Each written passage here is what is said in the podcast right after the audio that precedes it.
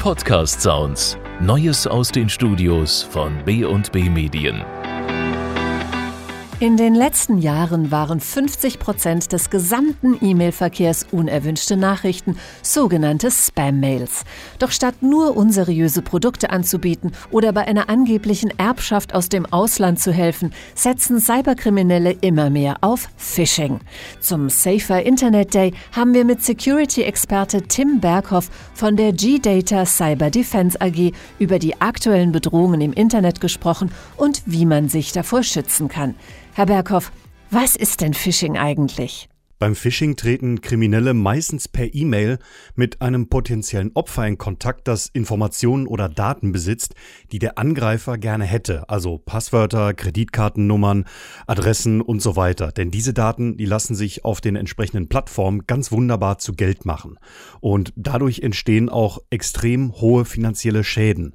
Da reden wir im weltweiten Kontext über Milliardenbeträge. Und teilweise bestanden über 70 Prozent des weltweiten weltweiten E-Mail-Aufkommens ausschließlich aus Phishing-Nachrichten. Warum ist diese Methode denn immer noch so erfolgreich? Kriminelle geben sich oft als jemand aus, dem das potenzielle Opfer vertraut oder den das potenzielle Opfer bereits kennt.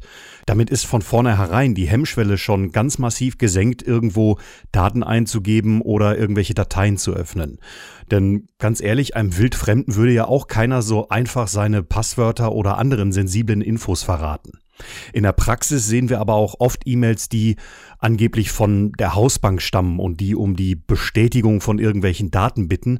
Wir sehen aber auch genauso gut in Betreffzeilen Sachen wie angebliche Schreiben vom Anwalt oder letzte Mahnungen oder sowas. Hier setzen Kriminelle ihre Opfer dann auch ganz gezielt unter Druck.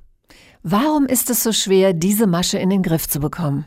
Phishing nutzt einige völlig normale menschliche Verhaltensweisen aus, die jeder von uns, mich eingeschlossen hat. Dazu gehören Sachen wie Neugier oder Hilfsbereitschaft, aber auch eben das Bedürfnis, allem irgendwo aus dem Weg zu gehen, das unangenehm oder negativ ist. Das gilt im privaten Bereich, das gilt aber auch genauso gut im geschäftlichen Bereich. Und wenn es angeblich etwas eigentlich ziemlich teures, also zum Beispiel Markenkleidung oder irgendwelches Parfüm oder so, äh, irgendwo umsonst oder ganz stark vergünstigt gibt, dann sind viele auch sehr schnell mit bei der Sache. Woran kann ich denn so eine Phishing-Mail erkennen? Massenhaft verschickte Phishing-Mails sind häufig erkennbar an zum Beispiel einer falschen Anrede. Da steht dann statt ähm, sehr geehrter Herr Mustermann sowas wie lieber Kunde oder so. Auch wenn in der Mail mit richtig viel Nachdruck gefordert wird, sofort und ganz schnell irgendwo auf eine Internetseite zu gehen und da Daten einzugeben oder irgendeinen Dateianhang zu öffnen, ähm, dann sollte man auf jeden Fall schon mal stutzig werden. Und ähm, Gleichzeitig sind aber wirklich gut gemachte Phishing-Mails richtig, richtig schwer zu erkennen. Vor allem, wenn man sich in einem geschäftlichen Umfeld bewegt, wo man als Mitarbeiter vielleicht jeden Tag Dutzende von ganz normalen und legitimen E-Mails bekommt. Wer ist denn besonders durch diese betrügerischen Mails gefährdet? Phishing ist ein ziemlich allgemeines Phänomen, von dem jeder betroffen ist, der eine Mailadresse besitzt. Und wer in gutem Glauben jeden Mailanhang öffnet und auf jeden Link draufklickt, der setzt sich da natürlich auch ähm, einem ziemlich großen Risiko aus. Das muss man ganz deutlich sagen. Selbst die Tageszeit kann eine Rolle spielen dabei, ob eine Phishing-Mail jetzt erfolgreich ist oder nicht.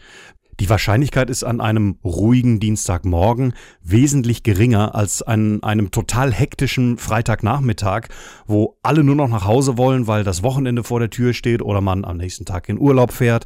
In solchen Stresssituationen ist die eigene Wachsamkeit sehr, sehr stark herabgesetzt.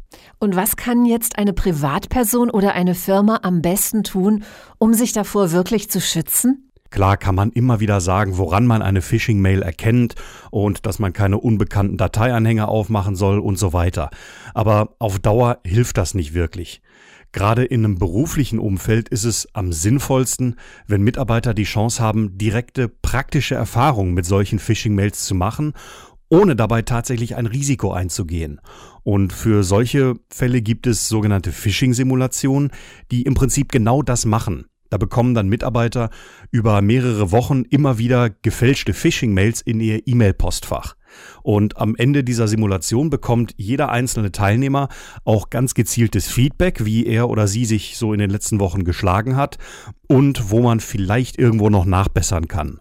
Und davon kann jeder profitieren, übrigens auch im privaten Bereich. Vielen Dank, Herr Berghoff. Weitere Informationen, wie Sie sich vor Schadprogrammen schützen können, finden Sie unter gdata.de.